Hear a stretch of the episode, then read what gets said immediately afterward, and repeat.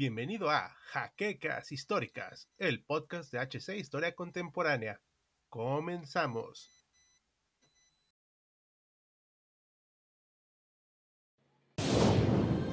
Bienvenidos a HC Historia Contemporánea, la página histórica por excelencia.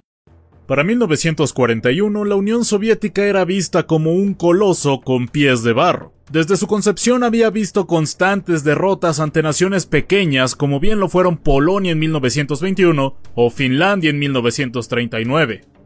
Por lo que cuando Alemania comenzó a planear la invasión al coloso soviético, se confió en que se repetirían las aplastantes y rápidas campañas vistas en casi todo el continente europeo por lo que más de 100 divisiones alemanas de infantería acompañadas por otras tantas de las naciones menores del eje, y también de acorazados, parecían ser suficientes para hacerle frente y sobre todo subyugar a su enemigo ideológico. El 22 de junio de 1941, tres grupos de ejércitos del eje se dispusieron a invadir la Unión Soviética, siendo el grupo de ejército centro el más robusto respecto a número de hombres, siguiéndole de cerca el grupo de Ejército Sur en cantidad de efectivos, disponiendo este de 59 divisiones de infantería, de las cuales 37 eran alemanas, además de otras 5 divisiones blindadas encuadradas en el primer grupo Panzer, al mando de Ewald von Kleist. La misión del grupo de Ejército Sur era avanzar hasta la orilla del río Volga,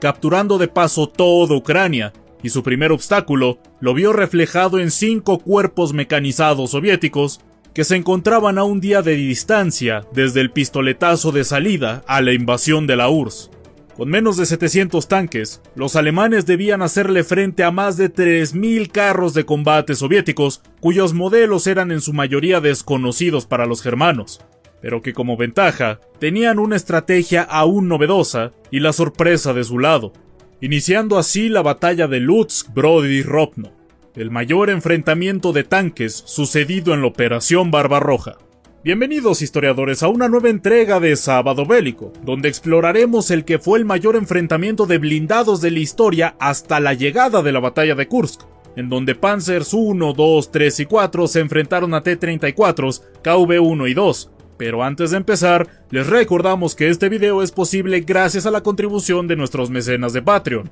Y este tema en cuestión fue elegido por uno de ellos, y así como José Andrés Sánchez Mendoza, tú también puedes decidir qué video se realizará el último sábado de cada mes visitando el enlace de la descripción. Además de que acciones como dejar tu like, comentar, suscribirte al canal y sobre todo compartir este material nos ayudan mucho a seguir llegando a más historiadores. Y sin nada más que decir, veamos cómo se desenvolvió este crudo enfrentamiento.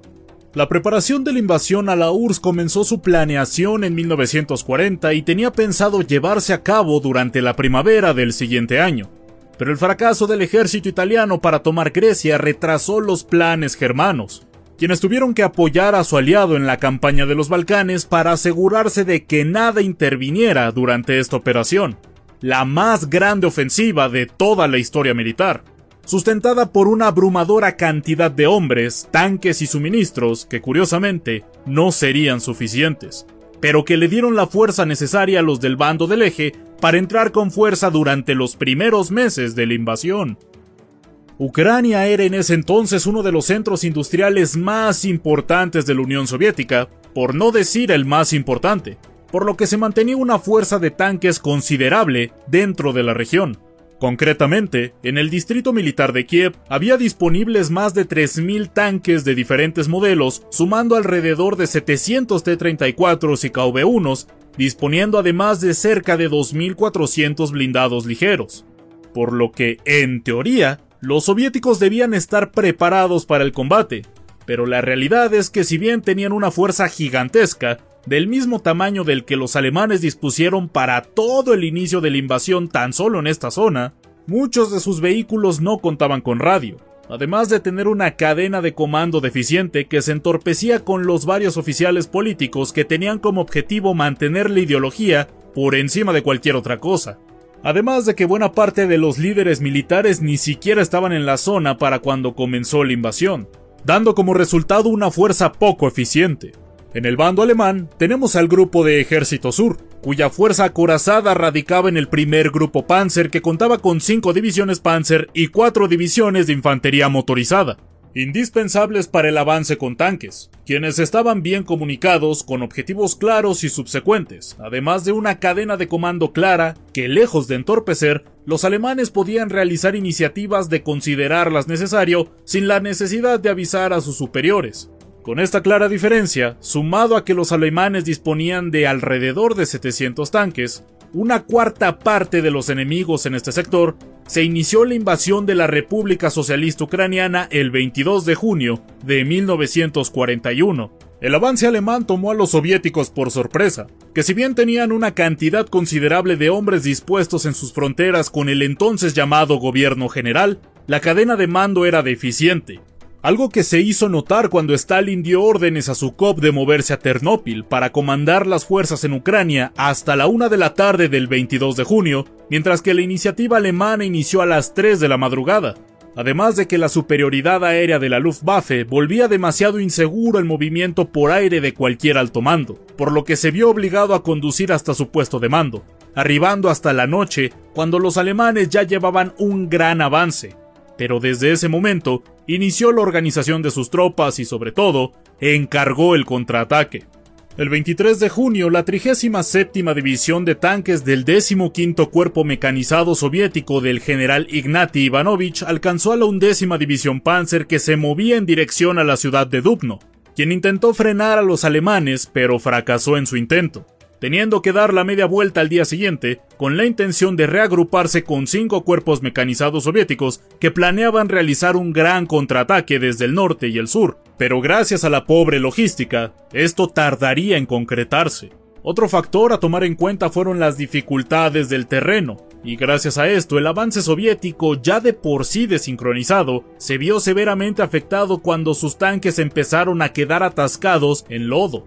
quedando divididos en pequeños grupos por todo el frente. Y gracias a esto, estas unidades tuvieron que ser abandonadas por su tripulación, mientras que los alemanes destruían los vehículos que aún intentaban escapar del lodo. El 24 de junio, los germanos destruyeron 267 tanques enemigos que poca o nula resistencia pudieron brindar. Para el día siguiente, los alemanes finalmente habían tomado Lutsk, sitio desde donde se lanzaron con dirección a Robno tras que la Luftwaffe destruyera en tierra gran parte de la Fuerza Aérea Soviética de la zona, contando 774 aeronaves soviéticas perdidas. Hasta este punto de la batalla, el primer grupo Panzer parecía tener asegurada la victoria sobre la zona, pues estaban capturando más y más poblados de importancia, pero la mañana del 26 de junio, tras que la gigantesca fuerza soviética pudiera ponerse en relativo orden, comenzó su avance dividido en dos flancos. Por el norte atacaron tres cuerpos mecanizados soviéticos que se lanzaron al combate sin apoyo de infantería, siendo cazados a su vez por los bombarderos de la Luftwaffe, recibiendo una gran cantidad de bajas gracias a esta acción, perdiendo el 50% de sus unidades para el momento en el que pudieron establecer combate con la décima tercera y décima cuarta división Panzer, quienes avanzaban hacia el este con dirección a las ciudades de Robno y Ostrog. La pelea fue dura, pero gracias al apoyo de infantería con el que contaba el primer grupo Panzer pudieron resistir los embates a cambio de fuertes pérdidas de blindados. En el sur, dos cuerpos mecanizados soviéticos que llevaban combatiendo a los alemanes desde el principio de la batalla trataron de quebrar uno de los flancos del primer grupo Panzer, logrando aislar a la décima sexta y la undécima división Panzer del resto del grupo Panzer.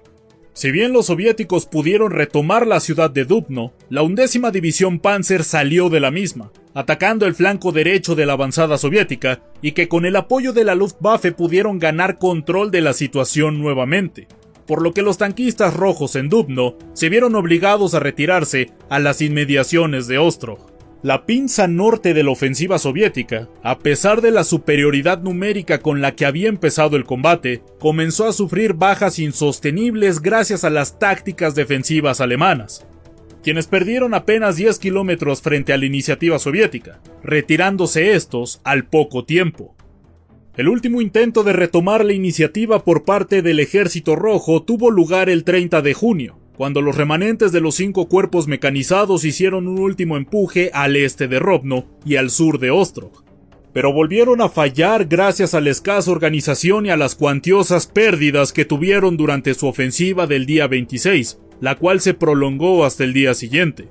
Además de que el octavo cuerpo mecanizado, dirigido por un comisario político, fue directo hacia un pantano, perdiendo todos sus vehículos gracias a esta acción. Luego de esto, el frente colapsó, obligando a los soviéticos a tratar de retirarse por detrás de la línea Stalin, misma que fue alcanzada por los alemanes durante los primeros días de julio de 1941. Al final, los soviéticos perdieron alrededor del 60% de su fuerza inicial blindada, mientras que los alemanes perdieron alrededor de 500 vehículos contando tanques, artillería autopropulsada y vehículos de transporte y suministros. Bajas que si bien eran cuantiosas, no se comparaban a las soviéticas, pues en esta parte de Ucrania tenían concentrada una gran parte de sus carros de combate de élite, perdiendo KV-1s, parte de los escasos KV-2, T-34 y muchos más tanques ligeros. Si bien fue un auténtico desastre, la batalla de Lutzbrod y Robno fue un enfrentamiento que ayudó a conseguir tiempo para evacuar las importantes fábricas ucranianas como las que se encontraban en Kharkov, por lo que la resistencia y los embates soviéticos sirvieron de algo, pero pudieron haberlo hecho mucho más de disponer de una clara organización y comunicación, pues en estos enfrentamientos había soviéticos desperdigados por todo el frente, lo cual terminó por sellar el destino inmediato de estas fuerzas ante unos enemigos que llevaban meses de preparación con una comunicación impecable para su momento, pero que en cuestión de meses el frente oriental comenzaría a convertirse en la tumba del ejército alemán. Y esto es todo por esta nueva entrega de Sábado Bélico. Esperamos lo hayan disfrutado y si fue así ya saben qué hacer para apoyarnos. Aprovechamos este espacio para agradecer a nuestros mecenas de Patreon por otro mes apoyando el canal. Así que un saludo especial para José Andrés Sánchez Mendoza, Nahuel Sebastián Ruiz y Félix Calero. Recuerda que puedes sumarte al esfuerzo de producción del canal visitando el link de nuestro sitio de Patreon en la descripción. También pueden consultar las fuentes en la misma si así lo desean. Y sin nada más que añadir, los acompañó de Auslanda. Ya nos veremos en el próximo combate.